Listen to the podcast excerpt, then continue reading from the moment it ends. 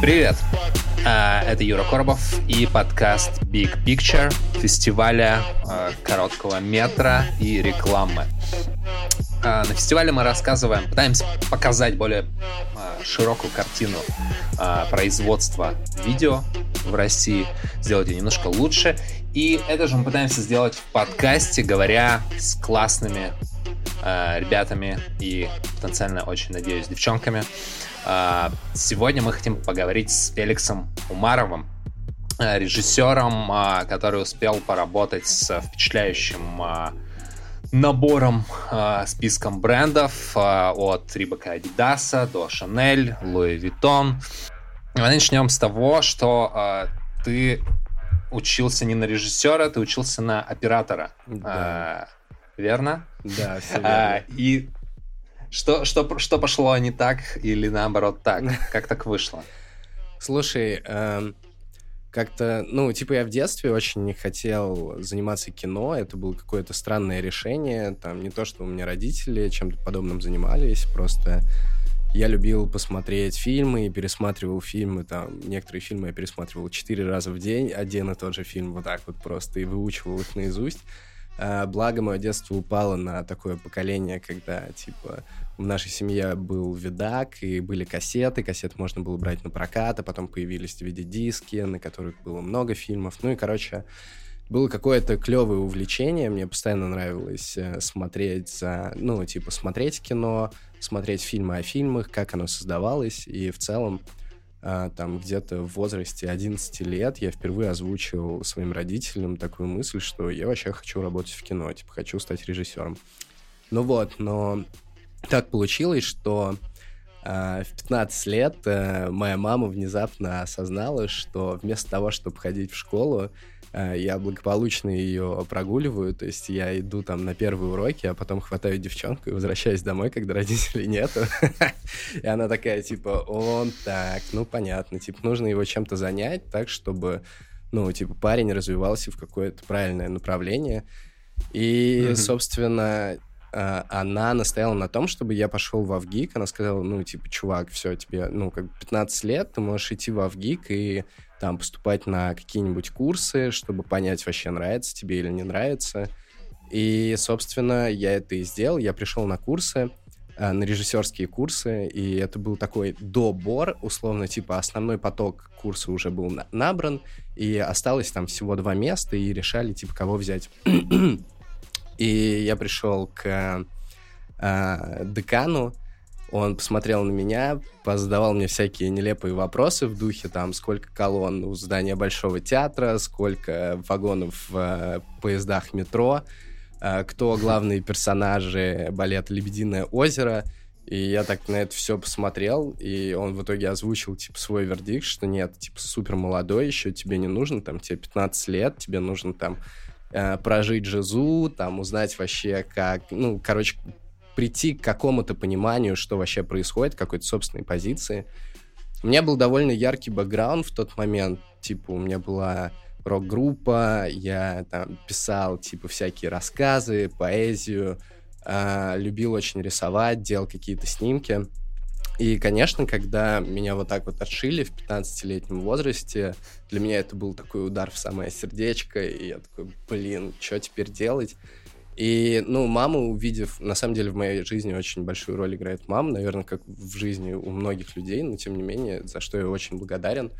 А, она посмотрела на то, чем я занимаюсь, и сказала, слушай, у тебя неплохо получается делать фотографии, в целом, типа, почему бы тебе не пойти на операторский факультет, чем я, собственно, и занялся. То есть я начал готовиться, и там не с первого раза, но тем не менее я поступил на операторский факультет, на бюджет, и проучился там, но, а, наконец-то мы подходим к сути твоего вопроса.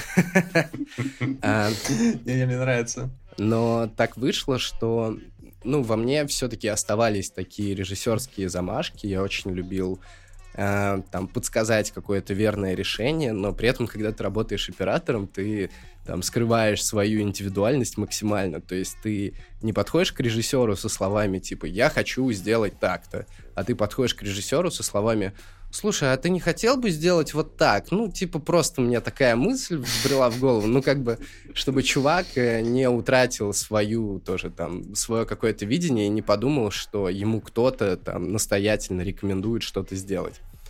Вот, э, и таких ситуаций было довольно много, а, и в определенный момент я внезапно осознал, что да, там я работаю, я работаю оператором в целом, это прикольно, я снимаю разные там короткие метры, у меня есть какие-то халтуры, но чет как-то не туда все это шло, то есть там моя там ставка, она не была очень высокой, я смотрел, мои там однокурсники, Костя Мазов и Ксюха Середа. Ксюха Середа вот сейчас стреляет офигенные типа фильмы и супер успешно в этом, а она поднялась еще вообще с первого курса, ну, там, с лета первого курса, когда сняла свой первый полный метр в качестве оператора, и он был отмечен там очень многими, как, типа, офигенная работа.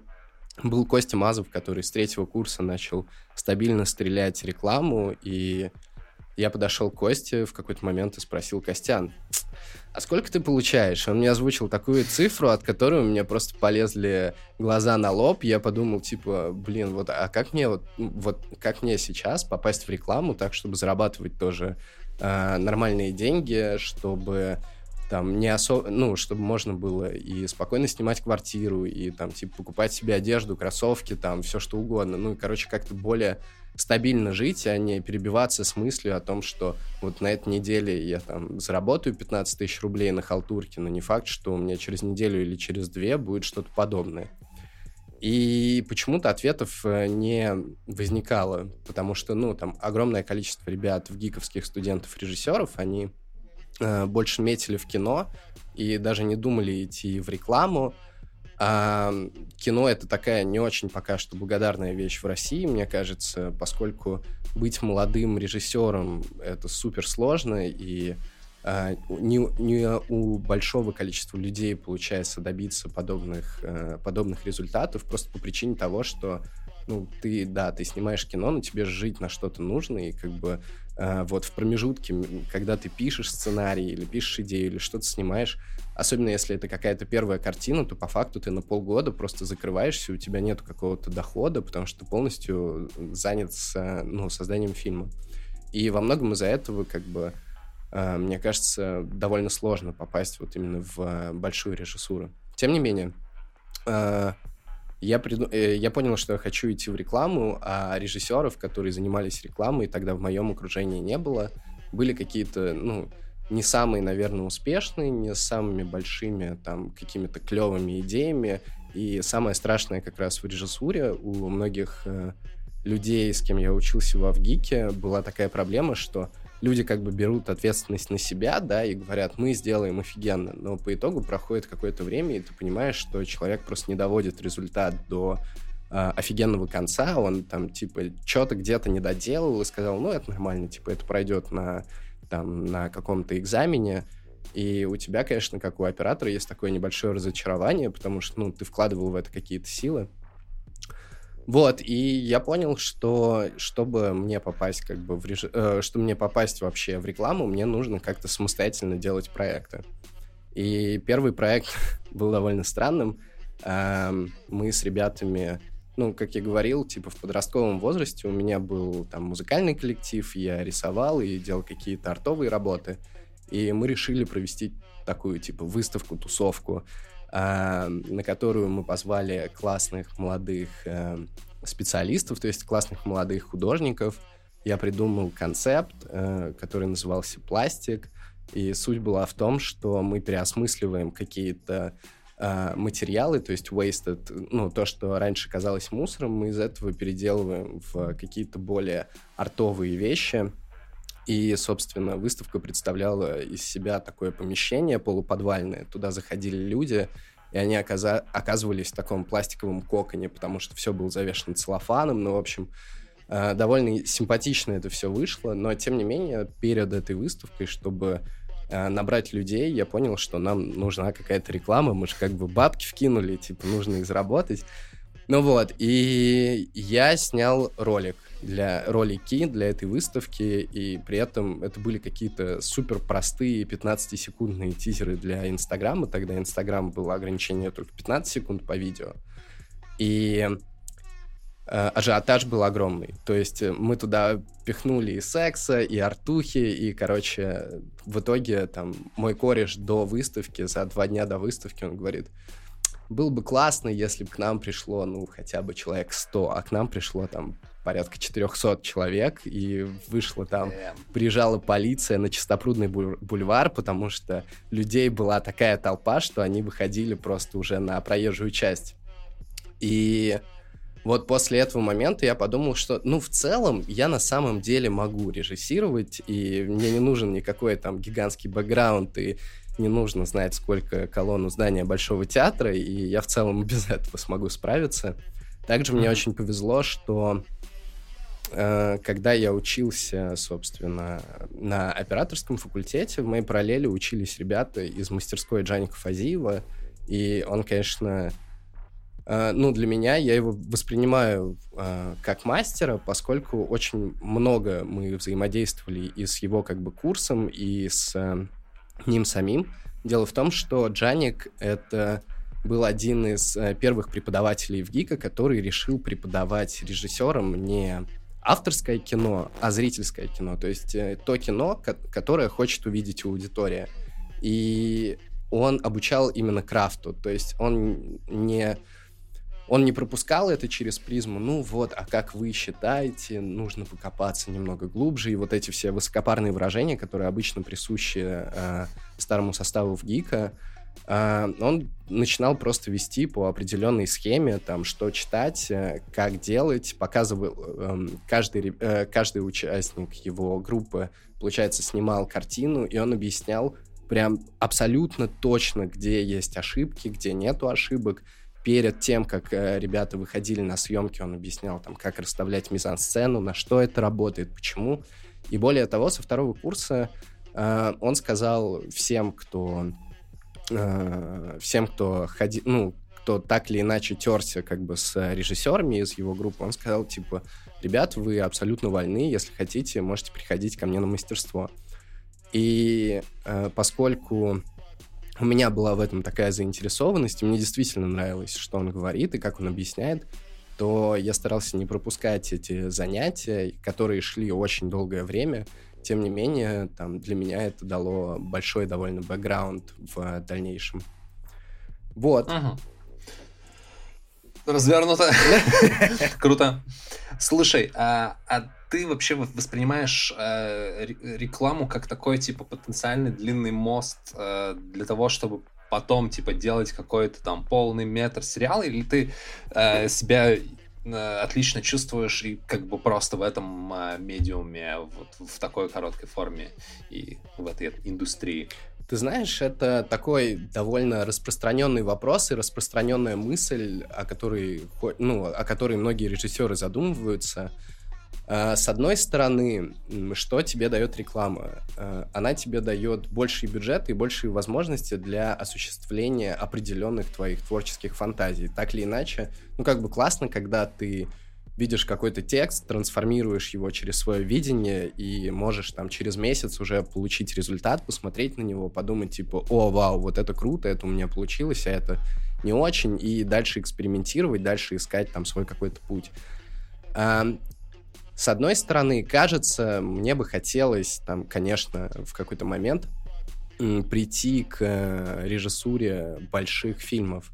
Но я считаю, что жизнь в целом, она довольно большая, и э, может быть по-разному. И в целом сейчас в рекламе я себя, ну, также довольно комфортно чувствую, хотя, конечно, там я продолжаю писать какие-то творческие проекты и, и э, мыслить в категории, что рано или поздно кинчик снять придется, потому что меня мама просила. Блин, класс. Я как раз хотел спросить по поводу мамы. А, недавно смотрел видос, а, не помню, что за канал а, чувака на ютюбе. Там еще был а, Сэм из студии 21 про Канье. И там как раз рассказывалось про то, что на Канье очень сильно повлияло то, что его типа дичайше поддерживала его мама. А вот у тебя, у тебя не было, в принципе, таких тем, что как бы тебе говорили, чувак, иди заработай бабок, там, типа, займись чем-нибудь нормальным и так далее? Ну, мне повезло тем, что в моей семье есть э, старшая сестра, она старше меня на год, и из нас двоих мозги достались ей, мне кажется. Типа, я занимался творчеством, она занималась учебой. Вот э, на таком, как бы, на таких весах все это и держалось. То есть тот момент, когда я гонял на скейте и пробовал впервые алкоголь, а, там, в своем подростковом возрасте моя сестра, запершись в комнате, учила уроки, поступила на какую-то гигантскую скидку в, там, в НМФ, и сейчас она работает в Париже, и, ну, как бы все у нее классно. А, а родители, как бы, смотря на меня, они думали, что, ну, ладно, ну, типа, он творческий, да, парень, ну, наверное, как-то сам найдется. И, ну, да, для меня там мама имеет большое значение, ну, и мама, и папа, которые в целом в, верили в меня и думали о том, что в любом случае я как бы найду свою дорогу даже в таком сложном творческом пути, когда очень много людей как бы э, уходят в какую-то сторону и с трудом сводят концы с концами. Uh, там, я помню, был определенный очень важный момент, когда я с первого раза не поступил в Авгик, и я пошел в ГИТР, на, тоже на операторский факультет, и через какое-то время первый курс, я тогда экстернатом закончил школу, мне было всего 16 лет, а, первый курс, эти студенческие тусовки, новые друзья, и ты находишься в коллективе, впервые в таком коллективе, где каждый увлечен примерно таким же делом, что и ты. Тебя это все, конечно, невероятно радует.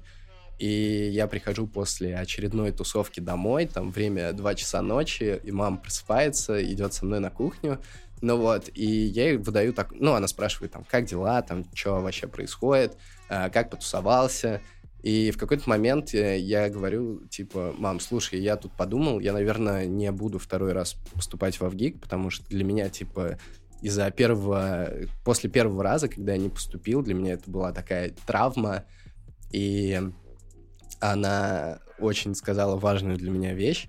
Она сказала, что я не верю в то, что ты сможешь а, прожить жизнь, не думая, что ты не попробовал. Ну, типа, еще раз. И если ты сейчас э, скажешь мне, что ты готов э, идти дальше по жизни с мыслью о том, что у тебя была возможность там еще раз попробовать, но ты от нее отказался, и если тебя не будут жрать после этого там сожаления или сомнения, то тогда, окей, делай как хочешь. Но я думаю, что ты не из этих людей, и ты, типа, э, сделаешь правильный выбор. И, собственно, на меня это, тогда это очень сильно повлияло, и как раз, наверное, именно этот момент, он заставил меня э, даже после каких-либо поражений всегда находить такой, ну, типа, в себе внутреннюю силу и преодолевать, и еще раз делать что-то, чтобы добиться какого-то э, подходящего результата. Вот, поэтому, да, родители огромное значение для меня имеют и поддерживали всегда. Да, респект маме. Класс. А, по поводу проектов. А, ты недавно снял клип LJ. Как тебе вообще снималось? Интересная, сложная. Блин, это довольно смешная история. А, в целом, для меня клип LJ был но это мой первый э, клип, то есть это мое первое музыкальное видео, такое, ну, особенно большое, потому что до этого у меня был один клип для андерграундного артиста, и он не особо как бы известен, и понятно, там ограничения бюджета и все такое, и, в общем-то, никому мы это не показывали, и единственное портфолио, которое у меня есть, это вот мое рекламное портфолио, по факту.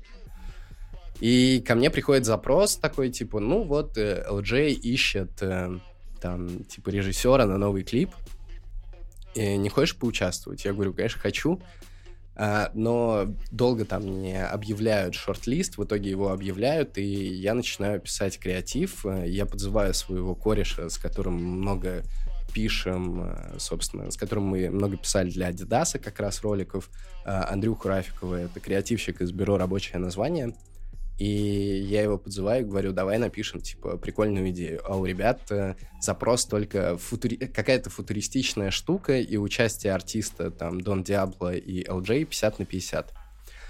И, значит, мы начинаем придумывать, и там сыпятся слова это фабрика клонов. Нет, он репликант, а этот детектив, и он идет туда, а потом у них перестрелка, летающие машины и всякая прочая ахинея, типа в духе тех фильмов, которые мы пересмотрели, и такие были все заведенные, счастливые.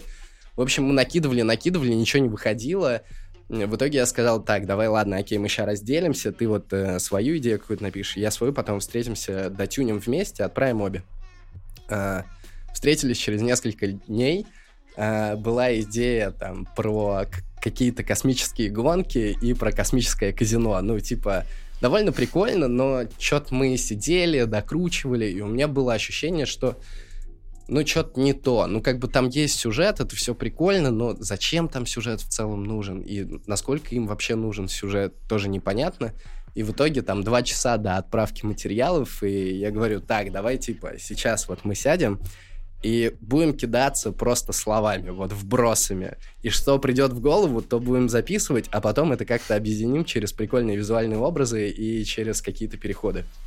Собственно, так мы это и написали. И э, когда мы выходили из какого-то типа теплого кафе на улицу, я сказал, так, ну, было бы прикольно, если бы они взяли эту идею. И Андрюха такой, да, не возьмут эту идею, если, типа, не засуд, если не сбоятся.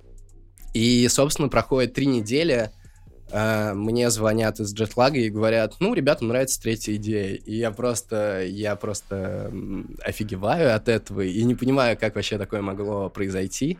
Потому что в целом, даже когда мы ее писали, мы не особо ну, думали даже, как это будет визуализировано, то есть как это будет снято. Ну, у нас были какие-то мысли, но как бы ничего супер точного не было.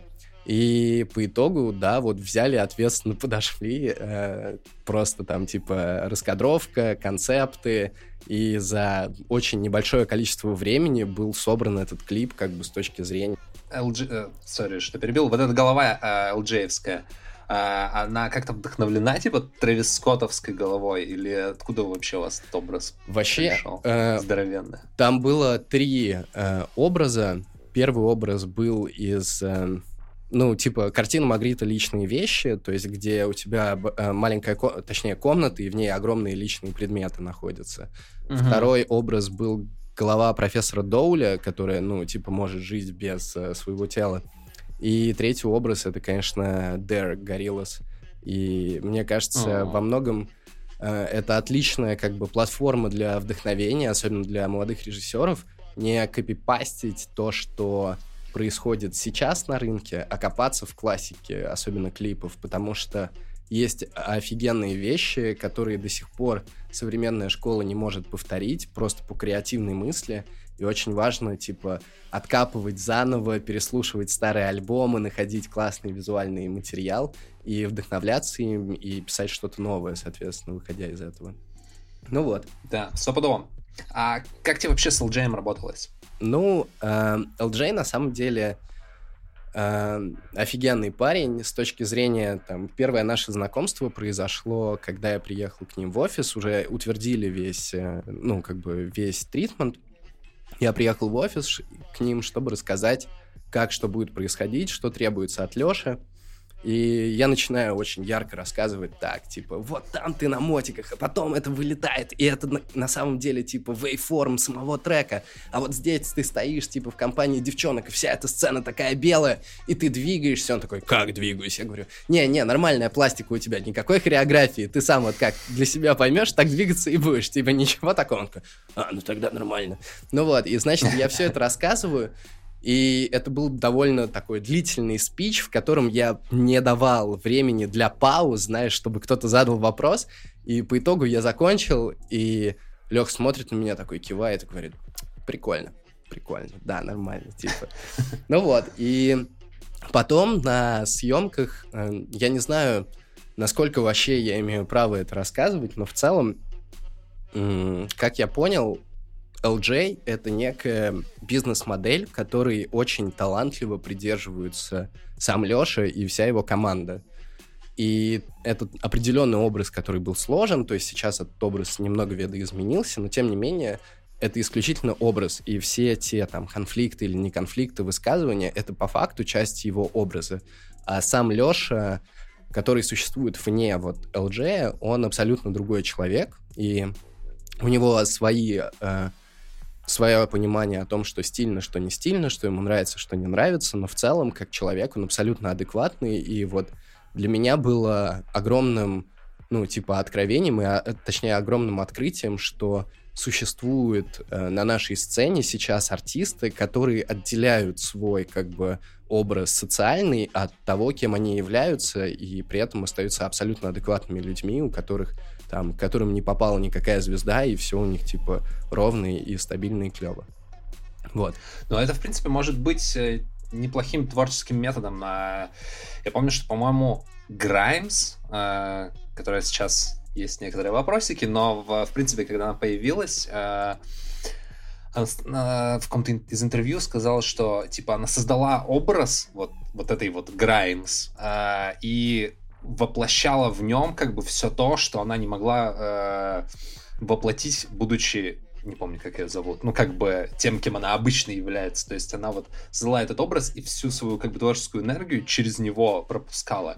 И, в принципе, ну, не то чтобы я сравниваю LJ и Grimes, хотя в чем-то может быть. Legit, legit way. Мне кажется, это... Сам вот мне кажется, это классная стратегия, на самом деле, и смотря там на многих музыкантов, действительно, Uh, вначале они просто являются сами собой и пишут какую-то музыку, и в большинстве своем, для, ну, типа, люди не уделяют им внимания. Но как только появляется яркий образ, как только это становится, ну, то есть, как только образ начинает выходить за рамки твоего собственного «я», то, получается, музыканты приобретают определенную популярность и там влечение молодежи к ним. И для меня там, например, Э, ну, ты помнишь, наверное, интервью Дудя с э, Кровостоком, да, где Шила заявляет о том, что, ну, блин, ну, мы просто никто такого не переживал, ну, как бы мы слышали какие-то истории, да, понятно, но в целом это просто образ, нам делать это прикольно, и как бы вот мы и делаем. Ну вот, и мне кажется, здесь очень важно действительно отделять себя от э, того, что ты делаешь, если ты делаешь именно в какой-то степени популярный продукт и хочешь продвинуться с ним в обществе. Да, Вполне возможно. Ну, то есть, есть, наверное, и такой путь, и другой путь. То есть, ты можешь и полностью себя как-то раскрывать максимально через там все сторис и прочее. Можешь, да, создавать что-то совершенно необычное. А ты вообще сам э, что слушаешь? Да, ну, я не могу сказать, что я слушаю LG.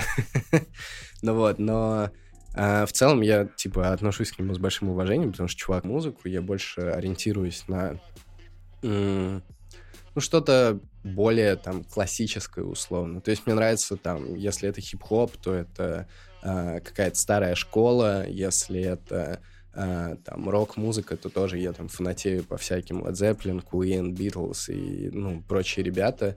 Э, конечно, я пытаюсь откопать сейчас э, новые какие-то вещи, которые мне нравятся, но Э, это не всегда просто сделать. Недавно я открыл для себя в очередной раз Share, и мне кажется, я был первым человеком, который в 2020 году послушал Share, ну вот, и Возможно. Мирам просто от нее тащился. Крутая, согласен. Да, Интересно. Nice. Окей. Если бы ты выделил вот какие-то одни из самых топ бы ну, наверное, наверное, Reebok все-таки вот этот классика навсегда. А, он, uh-huh. ну, наверное, не просто так он является каким-то довольно популярным проектом в моей, ну, как бы в э, моем портфолио. Просто это была очень странная история, как он в целом появился. Эм, там произошло таким образом, что ребята как бы отправили глобальный бриф, а это был такой манифест в духе «Сегодня мы сделаем заявление, типа, мы должны следовать своему стилю», и вот это все, то, что мы уже неоднократно слышали, но при этом они давали классный очень э, э финальный там типа слоган, да, это классика навсегда или always classic, и когда я это услышал, у меня там появились э, сразу много мыслей на эту тему, но они абсолютно противоречили брифу, который давал Рибок. И в итоге я позвонил Андрюхе Самсонову, продюсеру, и говорю, так, вот у меня есть такая идея, она абсолютно противоречит бриф, э, брифу, и я не знаю, типа, есть у вас еще режиссер, ну, типа, идут от вас еще режиссеры от хайпа, и чтобы, если эта идея провалится, то вы не остались как бы без э, проекта. говорит, нет, от нас никто не идет, но в целом, типа, давай, э, давай ее попробуем. И я написал эту идею построить как бы все, э, построить э, ролик на классических живописных произведениях, ну, классических, не классических, так, ли, так или иначе известных, и сделать их как бы в такой постиндустриальной постиндустриальной реальности, ну, типа, поместить в такую, типа, странную атмосферу все это. И в конце сказать о том, что, типа, классика навсегда, поскольку даже в мимолетных, как бы, вещах и в каких-то уличных сценах мы все равно видим какую-то классику. И когда мы отправили этот проект, э, проходит там пару дней, и мне звонит э, Андрюх Самсонов и говорит, типа, ибо хотят тебя увидеть. И он говорит это очень серьезным голосом, и я не понимаю, на самом деле, что думать. И мне кажется, ну вот сейчас как бы все зависит от личной презентации. Если все пройдет и все пройдет успешно, то проект будет наш. Если нет, то, ну, к сожалению, не, сра- не срастется. И вот мы приезжаем в это здание Рибака, и нас встречают два парня, Кирилл и я не помню, как звали его коллегу, и они тоже держат марку, такие очень серьезные, с, э, сажают нас за стол в э, переговорке, ну вот, и там вначале обсуждают какие-то моменты с Самсоновым по поводу там бюджетов и еще чего-то, а потом обращаются ко мне, говорят, классная идея. И я вижу, что у них загораются глаза, и я такой, блин, ес, мы точно взяли этот проект. И все, и дальше мы начинаем общаться просто по каким-то мелочам, что, ну, что где будет, что должно происходить, как интегрировать графику, какая будет музыка. И, но уже было понимание, что все, мы, короче, это все сделаем, и все будет клево. И для меня это был, ну, как бы э, проект мечты, потому что до этого ну, год, год до этого Ладо сделал свой э, Рибок с Оксимироном, да, и э, мы тогда все на него смотрели такие, вау, это просто офигенно. И вот тут э, по факту схожая компания, ну, то есть тот же бренд, э, к которому в целом молодежь относится очень положительно после вот предыдущих их компаний, и мне, мне дают возможность осуществить такой проект, типа, и связать как-то классику и современных подростков, и чтобы это выглядело еще стильно. И, в общем, я тогда был просто без ума от счастья. Но самое стрёмное в этой ситуации было то, что как только ты начинаешь проект, как только ты его начинаешь снимать, ты абсолютно забываешь про э, про ту идею, которая лежит у тебя в основе. То есть ты фиксируешься всегда. Так, съемки, мы отстоим от графика, сука, как же там поставить свет, или что там вообще происходит, почему люди так долго двигаются, почему, ну, выпадаем из тайминга. А потом ты фиксируешься на монтаже и думаешь, так, что-то не работает. Мы там с Владом Якуниным провели 5 дней нон-стопом, просто монтируя минутный ролик, потому что что-то там не срасталось. А потом я звонил, а, у нас Илья Брамия а, писал музыку, это чувак из а, Айгел. Кстати, эта песня, вот, точнее, эта композиция легла в основу You're Born, которая сейчас, ну, типа вот этот клип. А, и это было тоже очень смешно, потому что мы с Ильей писали эту музыку удаленно, он мне присылал результаты, и я просто титрами на э, самом ролике говорил, так, а здесь вступают вот эти инструменты, а здесь вот тот. Ну, мне, типа, очень повезло из-за того, что есть музыкальный бэкграунд, и я, ну, типа, это все сочетаю как-то. И по итогу день просто до сдачи мне присылают саунд-дизайн, и я понимаю, что нет, саунд-дизайн что-то не очень подходит. Мы сидим в эпике с Аней Винник и с Владом Якуниным. Я говорю Ане, продюсером постпродакшена, типа, йоу, Аня, пригоняй саунд-дизера сюда, сейчас вместе все доделаем. И мы реально сидим до 4 часов ночи. У меня где-то есть на телефоне видос, где у Влада Якунина вот такие просто абсолютно страшные красные глаза. Он говорит, ну отпусти нас, пожалуйста. А я мелкий 22-летний пацан или 23-летний пацан, который настаивает на том, что нет, мы должны все доделать до конца. И вот мы это сдаем, и в итоге я, ну, типа, проходит там три недели, и только через три, недели я понимаю, что в основе вот всего этого доделанного как бы материала, там доделанной музыки, доделанного саундиза, монтажа и съемок лежит классная изначальная идея, и все срастается офигенно. И для меня это был, конечно, такой очень важный момент. Я даже думал после этого татуировку набить, но так не набил. Я боюсь татуировок. Какую? Я думал что-то из классики набить реально, там, типа, в духе Кандинского или Малевича на руке где-то вот здесь. Вот. Да, why not? А долго снимали вообще? Блин, это снят за одну смену с каким-то супер чиповым бюджетом. И когда я говорю о том, что это одна смена, мне никто не верит. Типа, говорят, не, это невозможно, у вас там хреновая туча сцен. Но как так получилось, все совпало, и там с точки зрения самого продакшена был очень правильно выстроен процесс, и там спасибо второму режиссеру и всем вообще, кто участвовал в этом, потому что мы сумели все сделать клево. Огонь. Дэн. Да. А, я видел тизер. А, я пытался найти больше инфы про проект, но мне не очень а, получилось, кроме того, что а, сложилось какое-то впечатление, что это типа ремейка Библии про наркотики. Что это? Расскажи. Э, да, это короткие метры, и похоже на то, что это ремейк Библии про наркотики. Ну, короче, да, на самом деле так оно примерно и есть. Э, как все вообще произошло? Я вот после съемок рекламы э, в какой-то момент вдруг шел по городу и думал, типа, хочу снять какой-нибудь, ну, типа, хотя бы короткий метр, потому что, ну, как бы реклама идет, а пора там выходить в более творческие какие-то вещи. И это было лето, август, я шел э, к саду Эрмитаж, э, чтобы встретиться со своими корешами в 3205.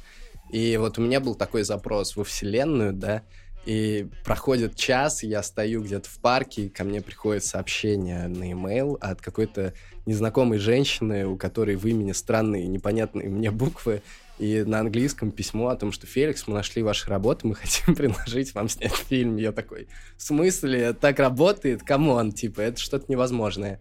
И это была девчонка из продакшена Papaya Films, и у них э, есть определенная рубрика, они каждый год э, делают Papaya Films Original Series, типа э, оригинальный контент, где пяти разным режиссерам со всего мира предлагают снять свой фильм на заданную тему. И вот э, заданная тема э, нашего, нашего выпуска была Last for Life или Жажда жизни.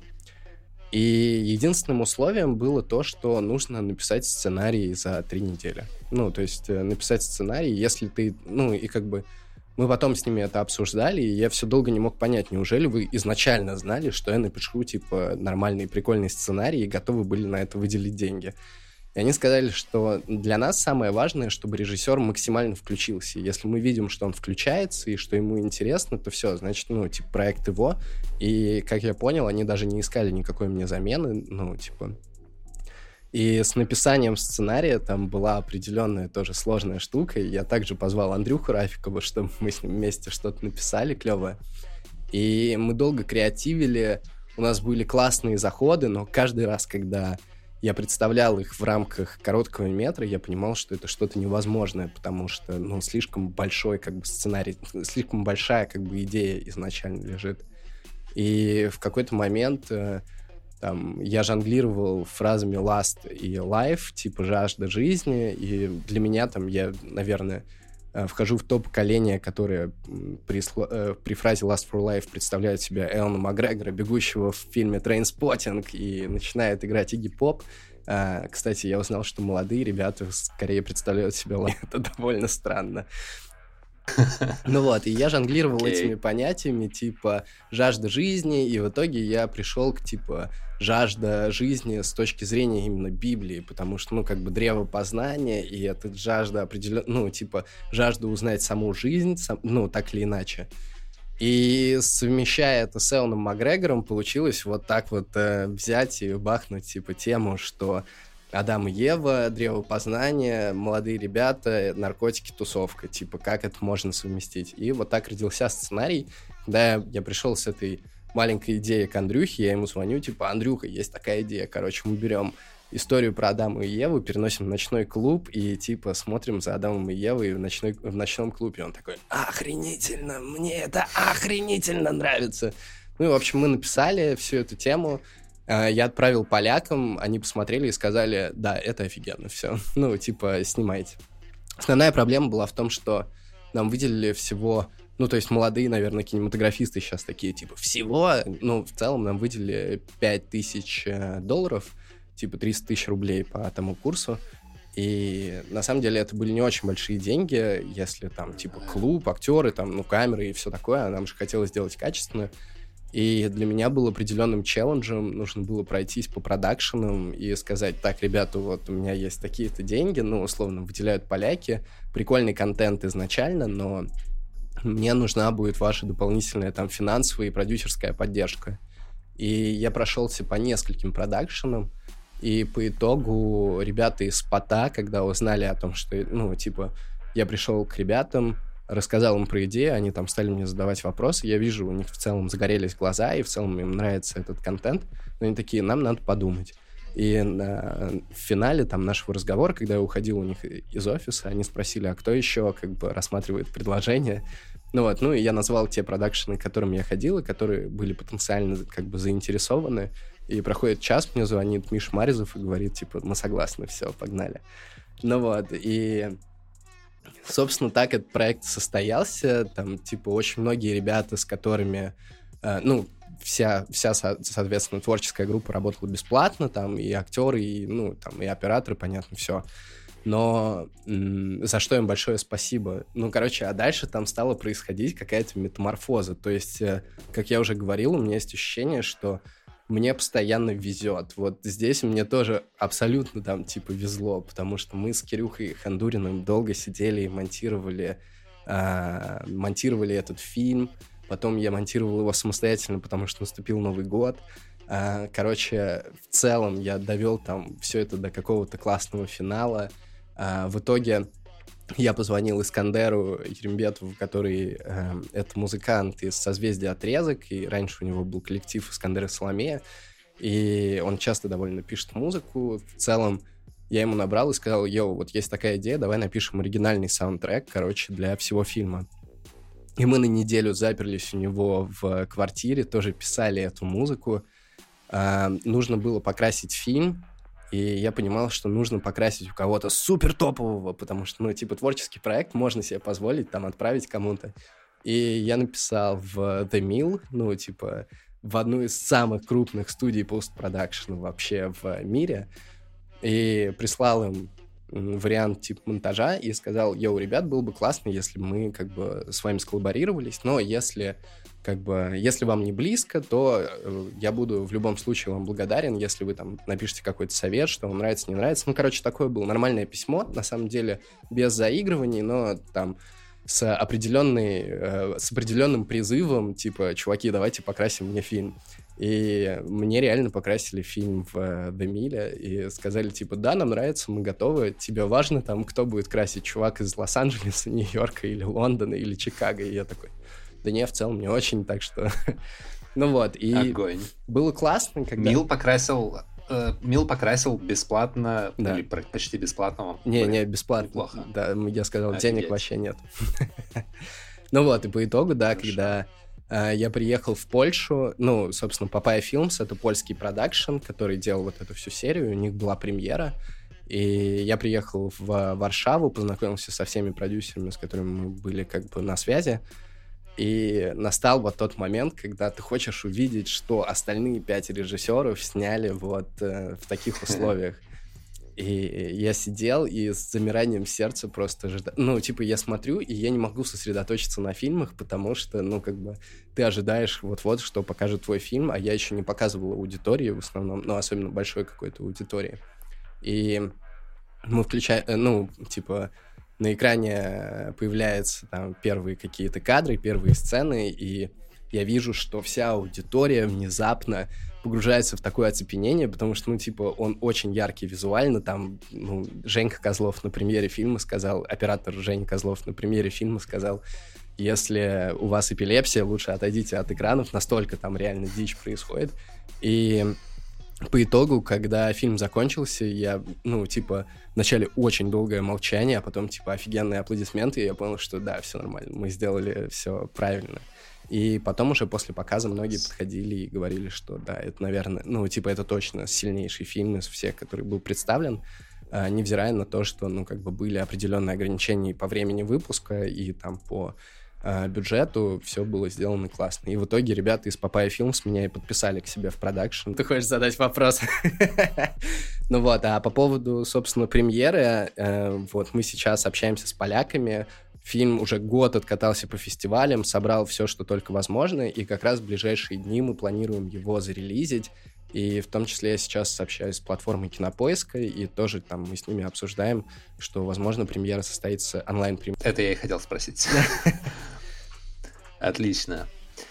Тритменты. А, ты явно до хера пишешь тритментов. А, и, наверное, все несъемочное время рабочее посвящаешь им. А мог бы ты вспомнить тритмент, который было наиболее обидно э, потерять? На самом деле мы, ну, я уверен, что не я один, а в целом комьюнити режиссеров относятся к своим тритментам как к маленьким детям, да, которые они вынашивают там какое-то время, потом показывают свету, и как только, если свет говорит, не, мы не готовы, типа, взяться за этот проект, то режиссер там чувствует такое, типа, несовершенство своего ребенка и думает, блин, и что теперь с ним делать? Никто же его не возьмет. Ну, конечно, я, я пишу довольно много. Ну, не могу сказать, что много, но в целом там получается за год стабильно я пишу 60 примерно тритментов. Ну, типа по одному тритменту в неделю выходит. Не, не могу сказать, что это прям огромное количество. Уверен, есть люди, которые пишут намного больше. Эм, тем не менее, я, да, я помню один проект, который было прям безумно обидно проиграть. Э, это была, это была история для Адреналин Rush и это был клип для, на песню «Спокойная ночь» э, группы «Кино». И, а для меня там кино в 12 лет, я помню, я слушал это все дело, и для меня это было супер важно, и вообще, ну, типа, Виктор Цой, там, и дальше это все перешло в какую-то более роковую атмосферу, и там появилась Нирвана, потом и Queen, и все такое, и, короче, для меня это было прям безумно важно, и еще очень важно было, что в тендере участвовал Ладо, и я знал, что мне нужно рано или поздно с ним встретиться. Ну вот, и э, с большим уважением отношусь к Ладо и в целом к нашему, ну, ко всем режиссерам нашей индустрии, потому что для, ну, как бы, нашей индустрии это люди, которые сами всего добились, у них нету там каких-то родителей, которые их подталкивают именно в рекламу, в основном это упертые, безумно талантливые, безмерно талантливые люди, и вот в этом проекте для Адреналин Раш участвовал Ладо, и я знал, что да, надо, короче, сейчас сделать что-то классное. И э, ну, там была история, что нужно как бы э, построить коммуникацию, на, основываясь на том, что есть определенные люди, которые ночью не спят. Есть, которые не спят из-за работы, есть, которые не спят там просто потому, что это выбирают. Ну, так или иначе, мы хотим обратиться именно э, к этой аудитории и, ну, там, типа, поддержать ее с помощью, вот, ну, как бы клипа. И там еще слова такие, типа, всем, кто ложится спать, спокойного сна. И мы придум... ну, я придумал просто, ну, реально прикольную и клевую вещь. То есть она была очень концептуальна, но, правда, снять ее, ну, чтобы ее снять, это было очень сложно, но, тем не менее, сама идея была довольно клевой. То есть э, она заключалась в том, что камера в случае клипа, она э, проносится через всех героев, как будто бы это ночь, которая заходит ну, на город, э, над городом. То есть все начинается сверху, и камера постепенно опускается через разные квартиры, оказывается в метро, и дальше мы переключаемся через разные сцены, и по концу клипа камера выходит обратно на верхушку э, на верхушку здания, откуда все начиналось, как раз э, возглавляя как бы приход солнца. И там были абсолютно разные сцены, построенные в том числе и на моем опыте, там э, про ну, показывая разных героев, студенты, которые уходят на тусовку, или там пацан, который не спит, потому что учат конс- э, какие-то конспекты, там люди, которые работают. Невероятные какие-то вещи, и просто для меня это... Это что-то вроде входа в пустоту, я правильно понял по концепту полета камеры над городом ну, и героев? примерно, примерно. В целом, ага, в целом, ага. да. Ну, как бы там основной, основной вектор камеры всегда вот осуществлял именно стремление ночи через пространство, стремление темноты. И по итогу э, мне, ну, мы, э, я отправил эту всю идею, все было классно оформлено, и вроде как все очень даже понятно. И я отправляю, над проектом работало агентство Friends, и э, мне звонят в итоге, э, а, точнее, мне от агента приходит информация, что, э, ну, типа, что им очень нравится, и что там, типа, реально в финале осталось три режиссера, включая тебя и Ладо. Ну вот, и я думаю, так, ну все, это битва века, и я себе представляю такой ринг, значит, и там портрет Ладо в одной стороне, он вот в такой вот смешной позе с вытянутой ногой, и я там с кулаками в другой стороне, и, значит, зрители такие, о, кто же выиграет в этой битве? Ну вот, но нифига, выиграли ни он, ни я. Ну вот, и это было странно, но прикольно, типа, это Э, был классный experience и клевый проект, и, ну, в целом я рад, что я написал такую идею, вот э, Юля Приходько до сих пор э, припоминает мне этот проект и говорит, боже, как же ты нас впечатлил этим treatment ом. И я такой, да, я тоже был безумно впечатлен, как жаль, что мы его не okay. осуществили. Окей, okay. next time. Э, ролик, кстати, неплохой. Да, мне показалось, okay. что в целом ролик, который вышел в итоге, Uh, он клевый, uh, он отвечает абсолютно брифу, который был изначально как бы сделан, и а, в целом это очень качественная работа, так что все, кто на нем работали, большие молодцы. Вот. Я за мир, ребята. Класс. Слушай, или уже не припомню, а, говоришь а, успех. А, что вообще успех, как бы, а, вот, что для тебя является успехом? Добился ли ты его сам сейчас? А, или когда ты его добьешься? Это очень сложный вопрос. Да, я понимаю, что я сам апеллирую этим термином часто. Э, но для меня успех — это что-то не то, что оценивается со стороны, а то, что ты думаешь о самом себе. И по факту именно твое э, восприятие самого себя и твоя мысль, успешен ты или нет, заставляет людей думать так или иначе о тебе. А, кстати, была классная сцена в э, «Красота по-американски», если я не ошибаюсь, когда э, парень, э, один из героев, с которым изменяла жена Кевина Спейси, героя Кевина Спейси, говорит о том, что я больше не могу, типа, с тобой находиться, потому что ты, как бы, не олицетворяешь мою успешность, как бы, ну, условно. Я не помню, если честно, как дословно это звучало, но тем не менее.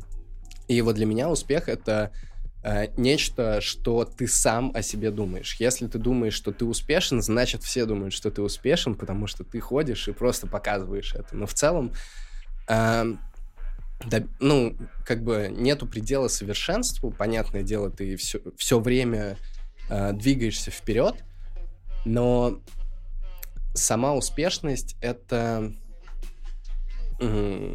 это какой-то момент, когда ты ну, короче, и сам о себе думаешь, и люди, смотря на тебя, такие, типа, э, да, вот у него есть определенные классные работы, он там довольно часто участвует в проектах э, и как бы движется в заданном векторе. На самом деле секрет очень прост. Если хотите добиться успеха, мне кажется, почаще пишите посты на Фейсбуке, что у вас там что-то получилось. Вот все и будут думать, что вы типа супер успешный.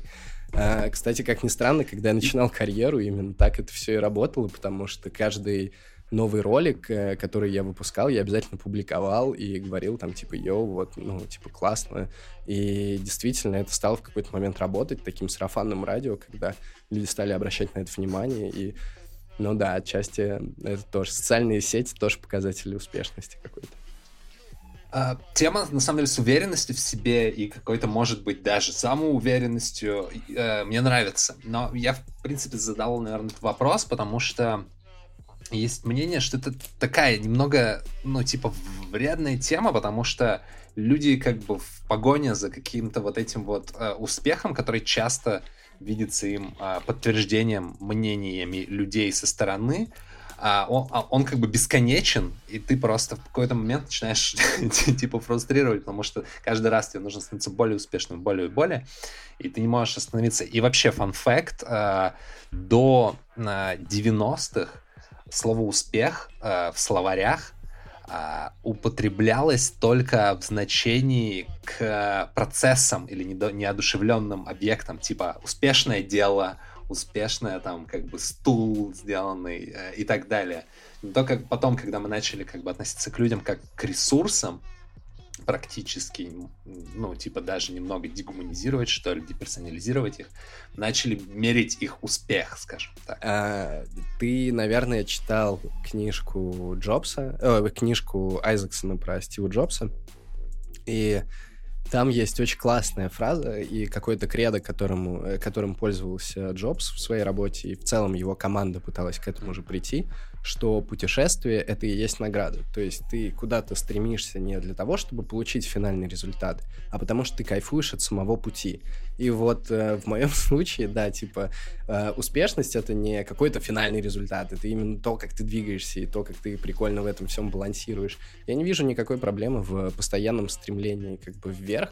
Понятно, бывают э, ситуации, когда тебя и вниз несет, и ты не знаешь, что тебе делать, ты ищешь какие-то правильные маршруты, или пытаешься полностью изменить свою жизнь. Тем не менее, это все как бы э, так или иначе это движение, а любое движение это уже Agree. классно. Хороший ответ. Um, для тех, кто не читает твой инстаграм, uh, я выписал uh, тут на днях у тебя был пост uh, практически правила жизни Феликса Умарова. Я их сейчас зачитаю, ты прокомментируешь э, или нет, если не захочешь. Э, как я их запомнил, ну, я не буду их полностью читать. Первое, просто делай, верь в себя, это как удалить зуб. Второе, ошибайся. Третье, если совсем никак не выходит, попробуй что-то другое, это как с девушкой. Четвертое, всем на вас похуй, но вы не должны забывать о своих желаниях, хотите, берите. Пятое, прислушивайтесь к мнению других профессионалов. И шестое, побольше ебить. Почему... Классный ревью. А, напомни еще раз, почему нужно побольше ебаться. Потому что Первое, это после секса, это самое классное время для самых откровенных историй, когда люди скинули с себя вообще все, что было до этого. Обычно, типа, ты лежишь с девчонкой, и вы начинаете обсуждать какие-то, ну, вот темы, которые ты бы никогда не обсуждал просто даже со знакомыми. И ты можешь рассказать какую-то историю с детства, и ты видишь, как тебе отвечают на это, и это клево. А второе, это просто приятно. На самом деле, мне не то чтобы именно вопрос к каждому из этих пунктов, а скорее меня немного смутило, что если это э, рассматривать как такие э, советы а, к тому, чтобы стать успешным, а, как будто ты немного опустил пункт с удачей, о которой ты сегодня а, уже говорил. Не кажется, что это такая очень важная тема а, оказаться в нужном э, пуле в нужное время, свободным, с, э, связанным с тем или иным человеком и так далее. Я думаю, что на самом деле удача — это очень волшебное слово, которым можно прикрыть э, все, все те твои поступки, все те твои размышления, политические ходы и стратегию, которую ты высчитываешь вечерами и думаешь, как сделать лучше, как прикрыть вот эти все вещи одним словом, так, чтобы люди не задали вопросов. А на самом деле, как ты это сделал?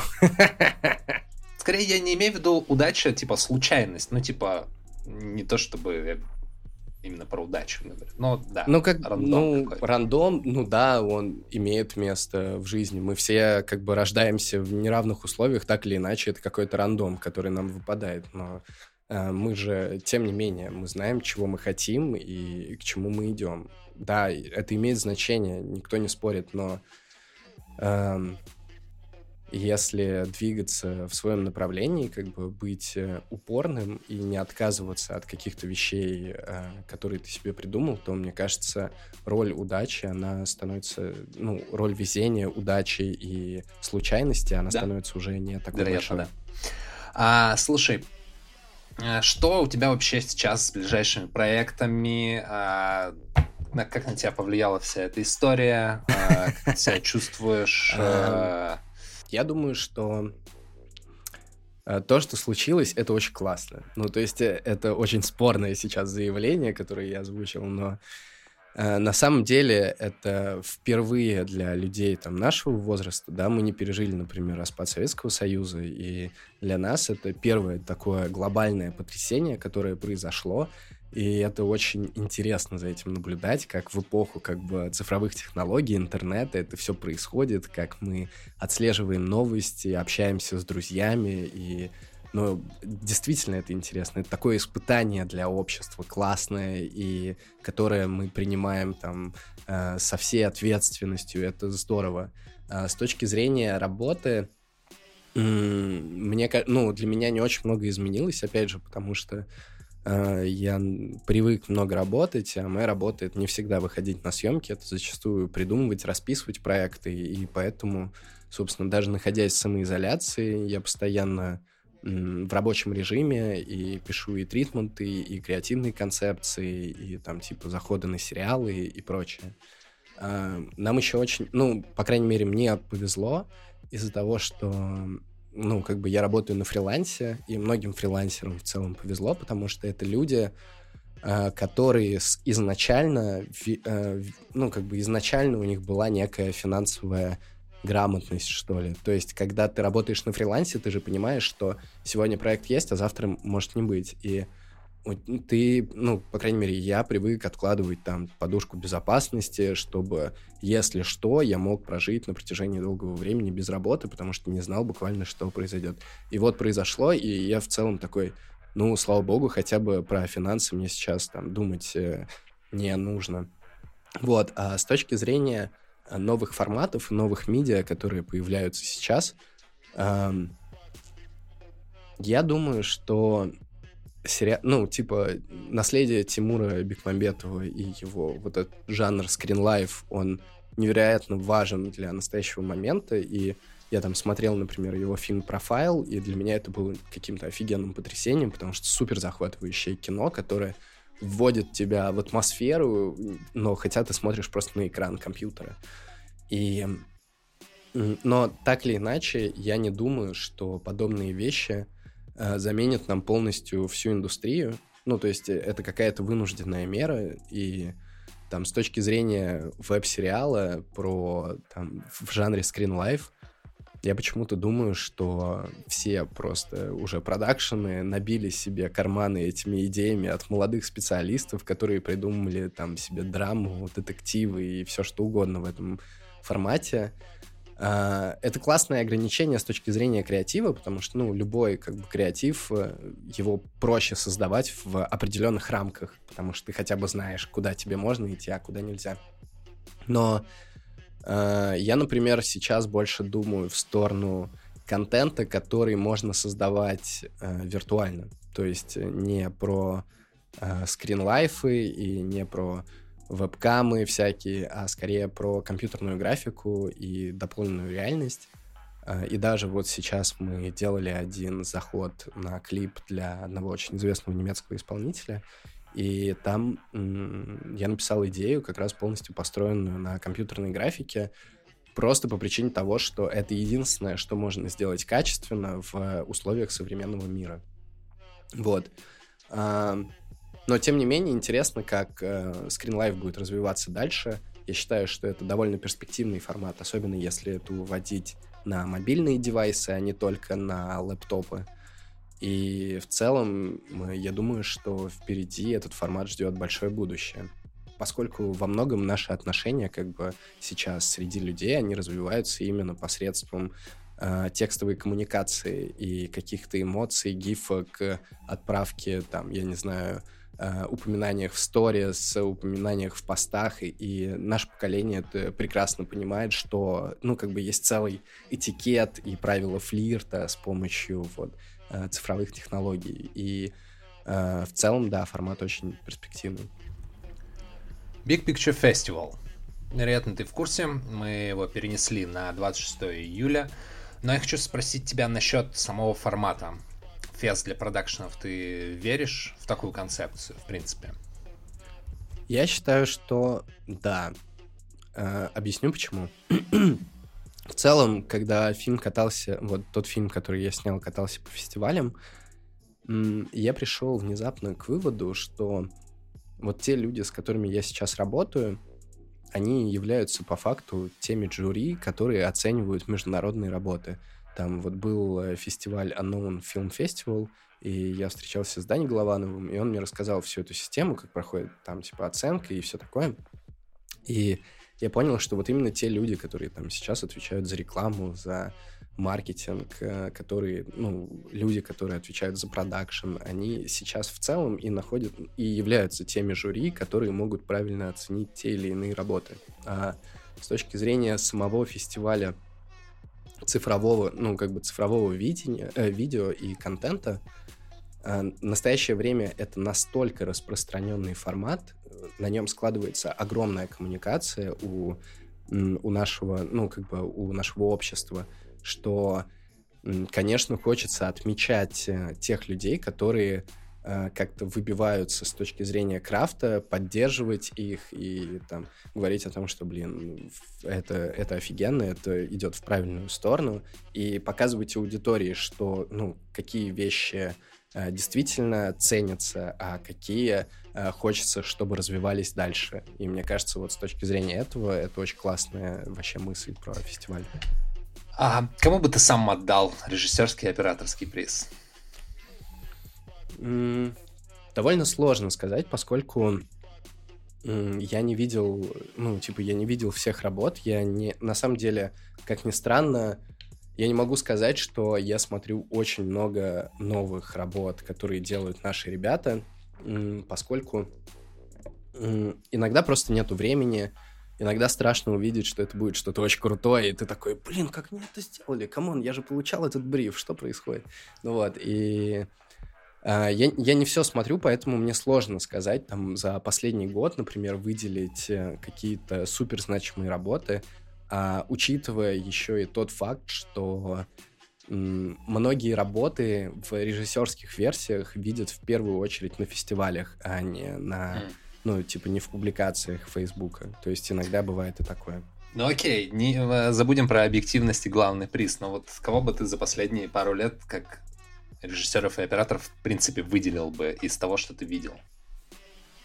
Ну, с точки зрения... Мы говорим сейчас про рекламу, да, и про музыкальные видео. Да, короткую форму. Ну, конечно, я назову Ладо, потому что, ну, типа, мне кажется, все бы его назвали. И это действительно талантливый очень человек, который все доводит до конца и с очень хорошим чувством вкуса и стиля. Отчасти он некий путеводитель для молодого поколения, которое только заходит в рекламу и говорит себе, мы будем делать классные вещи. С точки, ну, возможно, я бы выделил из операторов э, троих, наверное, людей, или, может быть, больше. Ну, в общем, это э, Козлов, Краузов, Фирстов, э, ну, Костя Мазов, просто это была бы моя личная премия за выход из России. Молодец, Костян, переехал в Германию, так держать. Эм, вот, э, мне бы дали открытие «Молодая кровь» скорее. А, как-то так. А если ограничить это, ограничить это по полу, если это женщина, кого бы ты выделил? Слушай, на самом деле среди девчонок э, мне безумно нравится то, что делает э, Алена Шевченко и Вик Привалова. Там они делают определенные фильмы. Опять же, ну, это просто определенно, ну, как бы, там есть Таня Гулина, к которой я прекрасно отношусь, и работы, которые я считаю очень талантливыми. А, там, с точки зрения креатива, тоже очень много девчонок, которые пишут офигенные вещи. Но, как, ну, типа, открытие года я бы точно присудил какой-нибудь Алене Шевченко, потому что она в этом году большой молодец. Прям, типа, а, смотрю так, на нее да. и думаю, офигенная работа. А, окей, перед тем, как э, теме про стори, такой экспериментальной, постоянной рубрики, э, я буду тебя спрашивать э, тему, имя э, или название. Ты будешь говорить э, э, цветной свет в съемках. Недооценено. Будет больше. Okay. Будет больше просто. Это, это моя любовь, и на этом можно очень многие вещи строить. Это, это Хорошо. круто. А э, этот предыдущий фильм? Вот я смотрел э, «Неограненные драгоценности», и мне не понравилось. Потому что, э, объясню почему, ну, как бы я не могу сказать э, точку зрения на тему всего сёры, правильно? Э, Вот, и... Но просто могу объяснить, почему фильм «Неограненные драгоценности» мне не понравился.